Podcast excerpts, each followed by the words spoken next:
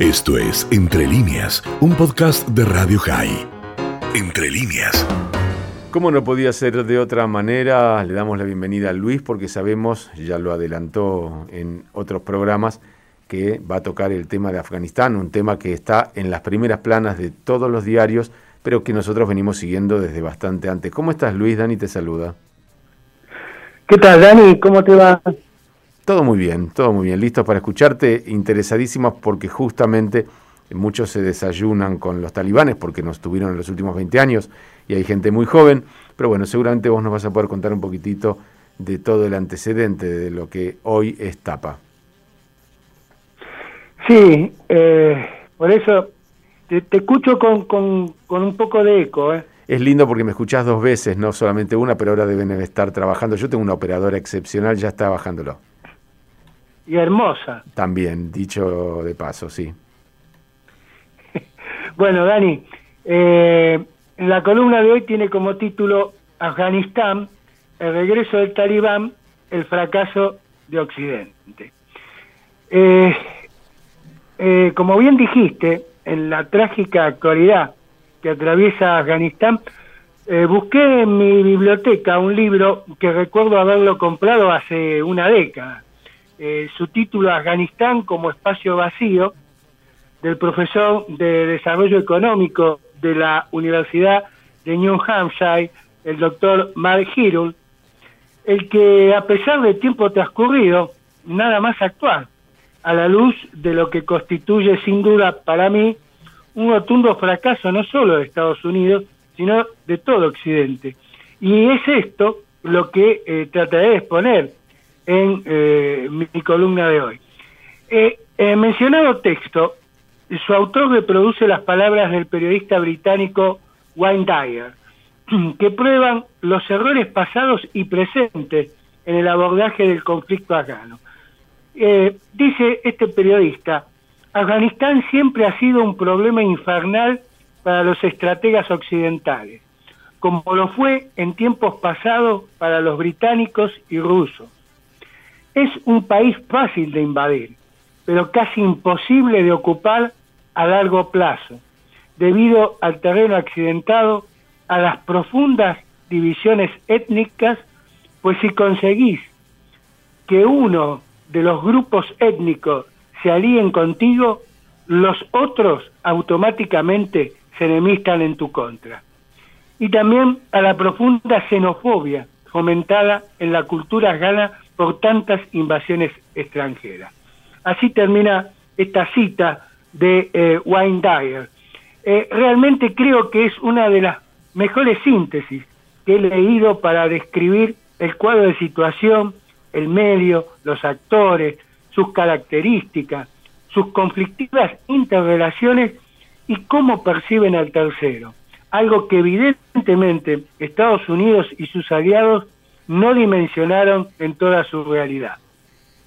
Este país ubicado en Asia Central, que limita al oeste con la República Islámica de Irán, al norte con las ex repúblicas soviéticas de Tayikistán, Uzbekistán y Turkmenistán, al noroeste con China por el corredor de Wuhan y al sur y sureste con Pakistán, ha sido objeto de las ambiciones expansionistas europeas, pero siempre se convirtieron en la tumba de aquellas aspiraciones colonialistas o de consolidar espacios estratégicos durante la Guerra Fría, que con una población estimada de algo más de 36 millones de habitantes y un PBI per cápita de solo 577 dólares, su economía se basa en la explotación agrícola, la cría de ganado vino y en riquezas minerales que aún no han sido explotadas en gran escala. Por ejemplo, uranio, cromo,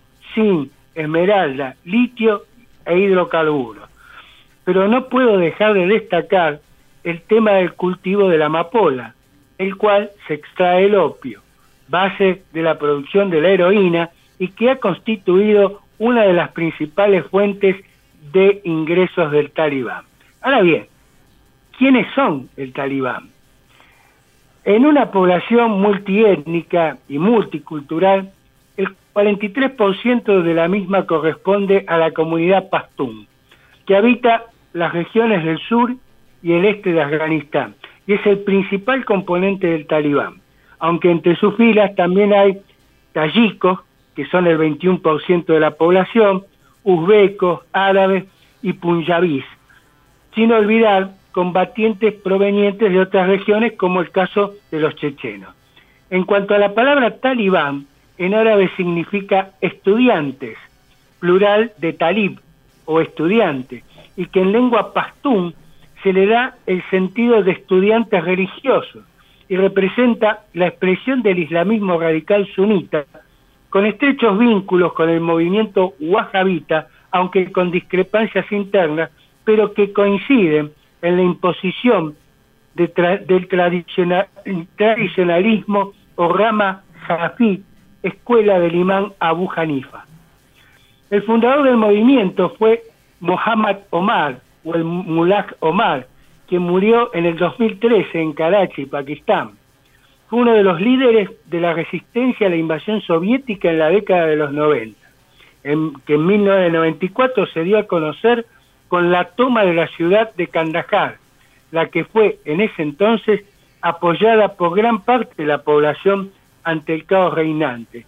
Y la visión de justicia y orden del talibán les ayudó a que en otoño de 1996 tomaran la capital del país, Kabul, y declararan la constitución del Emirato Islámico, y con él la imposición de un régimen islamista extremo y brutal, donde las principales víctimas fueron las mujeres y niñas, prohibiéndosele la educación e imponiéndole la burka como vestimenta, además de prohibir la música, cines, teatro y otros medios de comunicación. En síntesis, la aplicación estricta de la Sharia. El talibán ha tenido y tiene actores estatales y no estatales, aliados o bien que los apoyan. En el primer caso podemos citar al Reino de Arabia Saudita, la República de Pakistán y el Emirato de Qatar. En el segundo, la red Al-Qaeda, la organización Terik, que es el talibán pakistaní, la red Haqqani, los movimientos islámicos de Uzbekistán y Waziristán, entre algunos de los grupos islamistas radicales, en su mayoría reconocidos como terroristas, tanto por los gobiernos donde actúan como por las Naciones Unidas. Ahora bien, la pregunta que hoy se hacen muchos es, ¿cómo ha logrado recuperar el poder? A lo que intentaré ser lo más sintético posible. Tras la intervención militar de los Estados Unidos y la OTAN en el 2001, en el marco de la llamada guerra contra el terrorismo, el talibán, si bien derrocado y disperso, se fue reagrupando en particular en el vecino Pakistán, donde contó con la importante ayuda de los servicios de inteligencia y seguridad pakistaníes. Y en territorio afgano, la equivocada estrategia desplegada por Washington, que costó muchos daños colaterales, eufemismo para no decir muertes inocentes, le sirvió para agitar la consigna de lucha anticolonialista sin olvidar la corrupción endémica en el gobierno afgano, el gobierno afgano apoyado por Occidente, y como es obvio, el accionar de toda organización terrorista, la violencia, pero dirigida a aquellos afganos que se alistaban en las fuerzas de seguridad, en las fuerzas armadas, como así también los ataques sobre intelectuales, periodistas, activistas de derechos humanos o del colectivo femenino. Y a esta altura del análisis quiero apuntar a la miopía de Occidente, en relativizar el factor tribal y la idiosincrasia del pueblo afgano. En la década de los años 80 los soviéticos implementaron una estrategia para romper el tribalismo, privilegiando las ciudades sobre las zonas rurales y crear polos de desarrollo para que posibilitaran la emigración del campo a la ciudad y con ello debilitar el marco tribal. Sin embargo, con su draconiano accionar, Moscú lo que logró fue la emigración masiva a Pakistán, donde en los campos de refugiados se reafirmaron los lazos tribales y se robusteció la militancia yihadista en busca de venganza y reivindicación.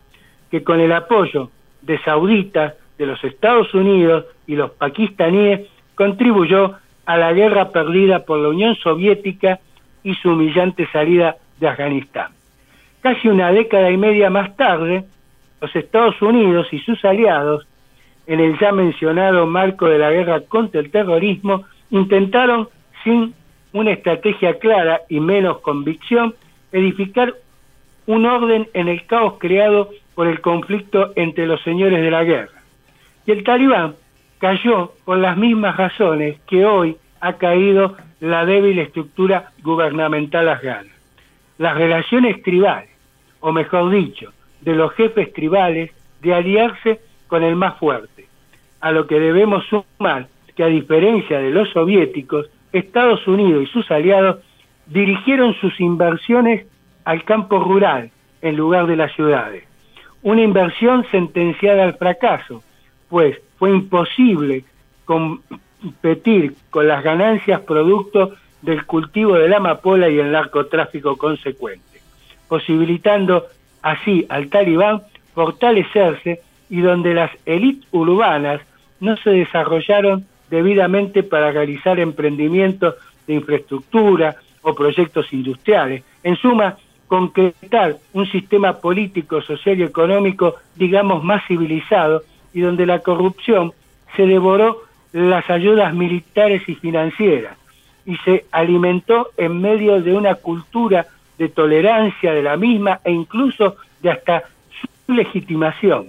Y de esta manera convertir a Afganistán en el último acto, hoy el más cruel y llamativo, de una serie de fracasos de Occidente en sus intervenciones en zonas de conflicto, tal como también ha sucedido con la Libia post-Gaddafi, y que como primera relación, o mejor dicho, más que relación, eh, digamos como primera muestra o reflexión de lo sucedido en esa eh, Libia de Gaddafi, nos muestra que no se puede transformar una sociedad con características primitivas, con parámetros occidentales, parámetros que le llevaron a Occidente evolucionar desde el medioevo a la actual posmodernidad. Asimismo, la miopía de Estados Unidos y Occidente se vio reflejada en no diferenciar correctamente entre la capacidad de las élites locales, las que gobiernan, las que aspiran a gobernar y las que uno desee que gobiernen. Algo necesario si se busca construir una sociedad con instituciones fuertes y estabilizadas y donde los casos de Libia y por qué no también Irak se pueden sumar a la trágica realidad de Afganistán. El discurso del presidente mm, Biden el día 16 del actual, en donde reconozco que a diferencia de otros mandatarios asumió la responsabilidad de un acto de gobierno, dijo algo que es puntual a lo señalado. Y cito, el objetivo no fue llevar la democracia a Afganistán, sino combatir el terrorismo. Pues bien, es una cruel verdad, pues la democracia no puede ser el punto de partida de un proyecto de país, sino el fin último al que se debe aspirar y construir. Y eso equivale a un proceso de madurez de una sociedad a través de generaciones, porque la democracia no se impone, sino que es el esfuerzo, el sacrificio, la educación y el respeto por el otro, por el diferente, para lograr libertad, estabilidad y prosperidad, algo que en líneas generales ha funcionado en Occidente, pero imposible de lograr en sociedades tan distintas como las Ghana o las del Magreb o las del África subsahariana. Finalizando mi columna de hoy y parafraseando a Andrés Oppenheimer, digo, mis conclusiones del tema Afganistán son las siguientes. La miopía estratégica de Occidente, en particular la errada lectura de inteligencia estratégica de los Estados Unidos, que ha sobrevaluado su poder duro sobre el soft power, sumado a una corrupción endémica el islamismo radical de raíz sunita y el narcotráfico han posibilitado el fracaso de la intervención occidental y la retoma del poder del talibán. A lo que debemos plantearnos, ¿Cuál es el objetivo del talibán? El principal, la conformación del Emirato Islámico.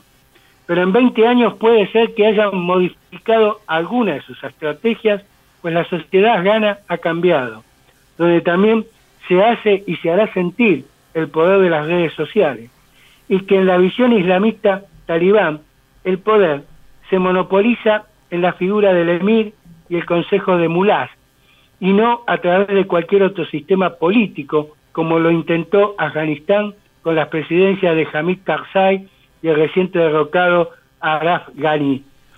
Y, el nuevo Emirato, según eh, quien parece ser su líder, que es el Mullah Abdul Baradar, eh, me pregunto, ¿podrá articular la instauración de la Sharia, pero dejando de lado la violencia extrema?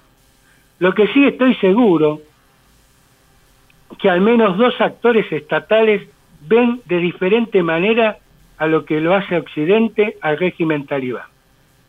China, que tal como lo expuse en mi columna del 4 de este mes, ve a Afganistán como un eslabón importante en su proyecto del corredor económico China-Pakistán y que ya ha recibido a una delegación del talibán en Beijing. Pues en definitiva para el gobierno chino nunca fueron una organización terrorista y para sus intereses lo importante es la estabilidad del régimen afgano y no quien lo detente. Y el otro actor es Rusia, que a diferencia de casi la totalidad de legaciones extranjeras en Kabul, no ha evacuado su embajada y continúa trabajando. Una posición que ha quedado plasmada en las declaraciones del representante del Kremlin para asuntos afganos, Samir Kabulov, a reiterar las reuniones entre el gobierno ruso y el talibán. Por lo que creo que toda iniciativa en el seno de las Naciones Unidas y en particular en el Consejo de Seguridad que tengan como objetivo condenar o sancionar al nuevo régimen afgano chocará con el veto de ambas potencias. Y finalmente, el interrogante que preocupa a la comunidad internacional. Más allá del perfil que adquiera el régimen talibán, quizás adecuado a un presente diferente al de 20 años atrás, se constituirá en un Estado promovedor del terrorismo islamista radical a nivel global tal como lo es el régimen teocrático iraní, o respetará los acuerdos de Loja de febrero del 2020.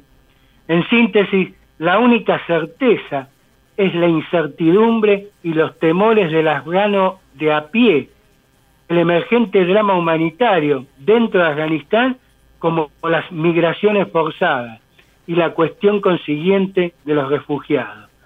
y por supuesto, el fracaso rotundo del Occidente en gestionar y resolver conflictos. Un montón de incógnitas, ¿no, Luis? Porque hasta dónde esto, eh, digamos, empieza igual que hace 20 o 30 años o es un proceso distinto. Seguramente vamos a seguir hablando de esto en el tiempo.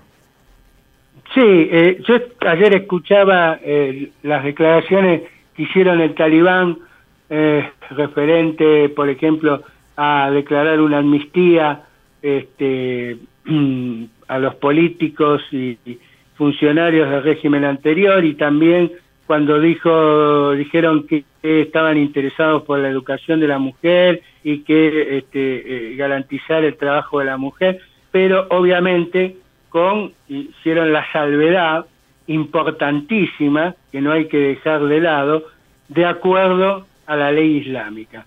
En ese sentido, vos fijate que eh, la única profesión, eh, yo te diría, para la mujer que podría eh, adecuarse a un régimen estricto de aplicación de la Sharia, serían aquellas ocupaciones que tienen que ver con la salud, es decir, las enfermeras y las médicas, pero que obviamente para cumplir esa labor este, tienen que ser acompañadas desde su casa hasta el lugar de trabajo por un por una por un masculino que puede ser el hermano, el padre, el esposo y a su vez las restricciones, por ejemplo, dentro de lo que es la atención médica, es decir, una mujer doctora o enfermera no puede este, tener contacto con un hombre y viceversa. El hombre, el paciente hombre no puede ser atendido por una mujer, según la interpretación radical de la Sharia. Entonces, eh, hay que esperar a ver que yo supongo que algunas cosas, este, eh, eh, quizás en superficie, van a cambiar, porque el talibán ha entendido o ha aprendido en 20 años, como dijo, dijimos el otro día hablando con Miki, aprendió un poco de política. Y mm, con un 39% de pobreza, este, necesita de inversiones, no solo de China y de Rusia, sino que a su vez China y Rusia sean sus este, eh, sus sponsors para poder eh, garantizar eh, inversiones extranjeras para que el país este, no, no caiga nuevamente en crisis. Por eso te digo que, bueno, tendremos que esperar este, a ver cómo esta vez el talibán adecua este, su interpretación de un régimen islamista radical a, la realidad actual. Bien, todo por, eh, por verse. Te mando un abrazo grande, Luis, y por supuesto, como decimos siempre, a cuidarse mucho. Esto fue Entre líneas, un podcast de Radio High. Puedes seguir escuchando y compartiendo nuestro contenido en Spotify, nuestro portal radiohigh.com y nuestras redes sociales. Hasta la próxima.